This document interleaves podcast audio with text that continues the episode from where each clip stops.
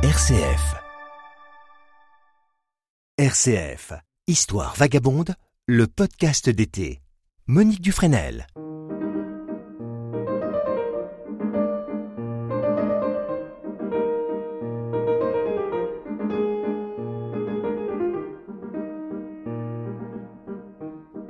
Bonjour à tous et bienvenue sur le podcast Histoire vagabonde en Nouvelle-Aquitaine.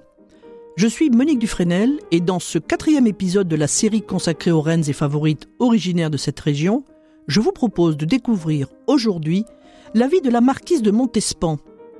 Cette native du Poitou a marqué de son empreinte les années les plus fastes du règne de Louis XIV en occupant une place de choix pour une favorite royale. Mais qui était réellement cette femme étonnante? Histoire vagabonde. Monique Dufresnel. De la marquise de Montespan, Madame de Sévigné a dit d'elle À la plus surprenante beauté, elle joignait l'esprit le plus vif, le plus fin, le mieux cultivé, cet esprit héréditaire dans sa famille. C'est dire si Françoise de Rochechouart de Mortemart, puisque tel est son vrai nom, est un personnage hors du commun de cette deuxième moitié du XVIIe siècle. Et nous allons voir que sa vie n'a pas été pour autant un long fleuve tranquille. Elle naît le 5 octobre 1640 au château de Lussac, Lussac-les-Châteaux, dans la Vienne actuelle, pas très loin de Montmorillon.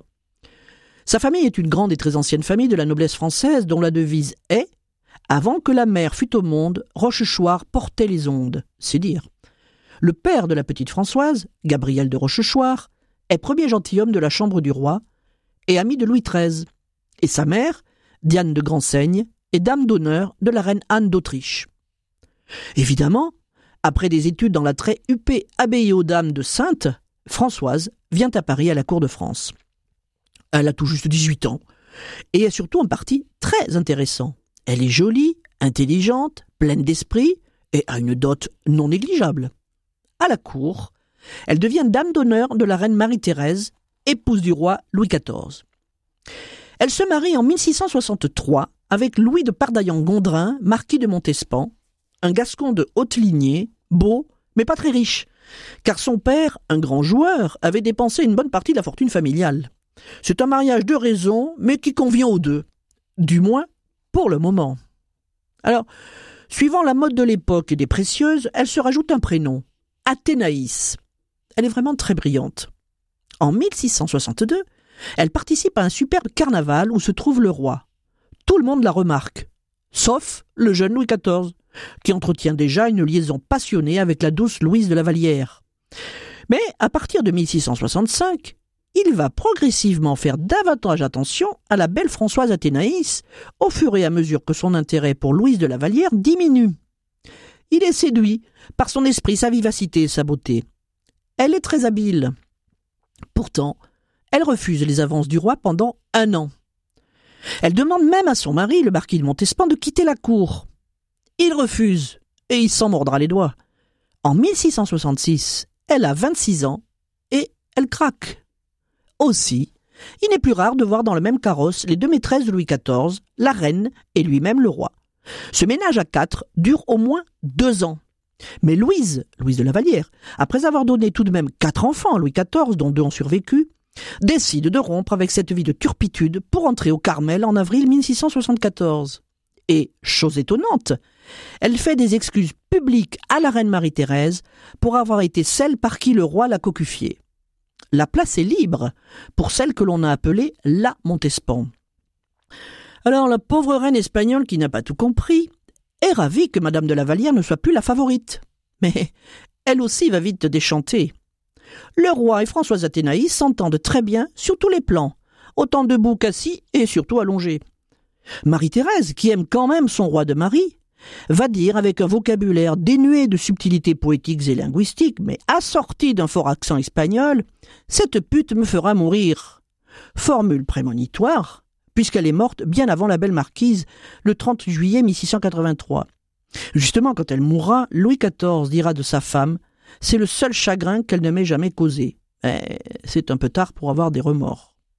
En attendant, le roi est donc fou amoureux de sa nouvelle maîtresse.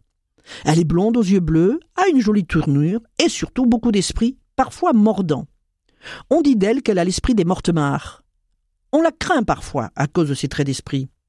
Madame de Sévigné, qui décidément était admirative de la belle Françoise Athénaïs, disait qu'elle était une triomphante beauté à se faire admirer de tous les ambassadeurs. Même Saint-Simon, connu pour sa dent dure, mais sensible à son charme, écrit dans ses mémoires qu'elle est belle comme le jour jusqu'au dernier moment de sa vie.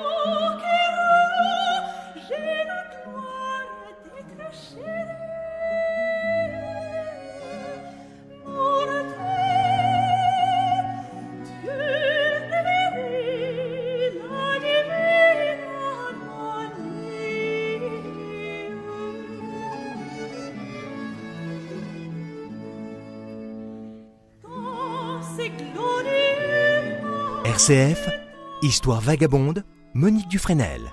Nous venons d'entendre une pièce de Marc-Antoine Charpentier, interprétée par le groupe de William Christie Les Arts Florissants, et qui s'intitule L'ouverture des plaisirs de Versailles, suivie de la scène première, La musique, interprétée par la soprano Sophie Dannemont. Justement, avec la marquise de Montespan, parlons-en des plaisirs de Versailles. À partir de 1667, les fêtes s'enchaînent, et Louis XIV vit au grand jour sa liaison, d'autant que cette période correspond aux années les plus fastes de son règne. Il couvre sa favorite de richesses de toutes sortes. Bijoux, terres, châteaux, appartements somptueux dans le tout nouveau palais de Versailles. Il lui donne même le château de Clagny, tout de même construit par Vansart. Leur relation intense va durer dix ans. Mais il y a quand même un souci. C'est le mari, Monsieur de Montespan. Pendant qu'elle devient la véritable maîtresse du roi, le pauvre marquis n'est évidemment pas d'accord, mais alors pas du tout du tour que prend son couple. Il aime sa femme, et il fait scandale sur scandale au point qu'on l'emprisonne quelques jours au Fort l'Évêque près de Saint-Germain-l'Auxerrois, à Paris. Et puis, il est prié de s'exiler dans ses terres Gascogne et du Languedoc. Il est surnommé le plus grand cocu de France. Parmi ces hauts faits, on dit qu'il avait fait poser sur son carrosse peint en noir des grandes ramures de cerf, représentant son état de cocu. Mais surtout, avant son exil, il a bien essayé d'attraper quelques maladies vénériennes auprès de prostituées, afin d'en faire bénéficier sa femme qui les aurait transmises au roi. Hélas pour lui, en vain. Pendant ce temps, Louis XIV ne perd pas de temps et fait à la marquise enfant sur enfant. Elle en a eu sept du roi, en plus d'une petite fille morte à 13 ans et son fils aîné Louis-Antoine, tous les deux légitimes de son mari Montespan. Louis-Antoine, d'ailleurs, sera le futur duc d'Antin. Mais sur ces sept bâtards, puisque tel est le terme officiel, quatre seulement atteignent l'âge adulte, dont le petit duc de Maine, le préféré du roi. Alors les, les premières fois, Madame de Montespan accouche discrètement, de manière à éviter que le marquis, qui est toujours son mari, ne les revendique comme légalement les siens. Ensuite, elle ne se cache plus, sa liaison avec le roi étant officielle. Pour Louis XIV, il faut régler le sort de ses enfants. Et dès 1673, il fait accorder par les juges du Châtelet la séparation de corps et de biens entre le marquis et sa femme, de manière à la libérer de son mari et de ses droits sur elle. Et en même temps, il légitime ses enfants, ses propres enfants à lui. Mais ce n'est pas tout. Il faut les élever, ces enfants. Et Françoise Athénaïs, qui veut rester auprès du roi, les confie à celle qu'on appelait la veuve Scarron, la future Madame de Maintenon. Il fallait quelqu'un de digne et de bonne réputation. C'était son cas. Alors au début, les deux femmes s'entendent très bien. Madame de Maintenon va s'occuper de ses enfants comme si elle était leur mère. Et d'ailleurs, eux-mêmes la considéreront un peu comme leur mère. Quant à Louis XIV, il est très attaché à eux et il vient les voir régulièrement.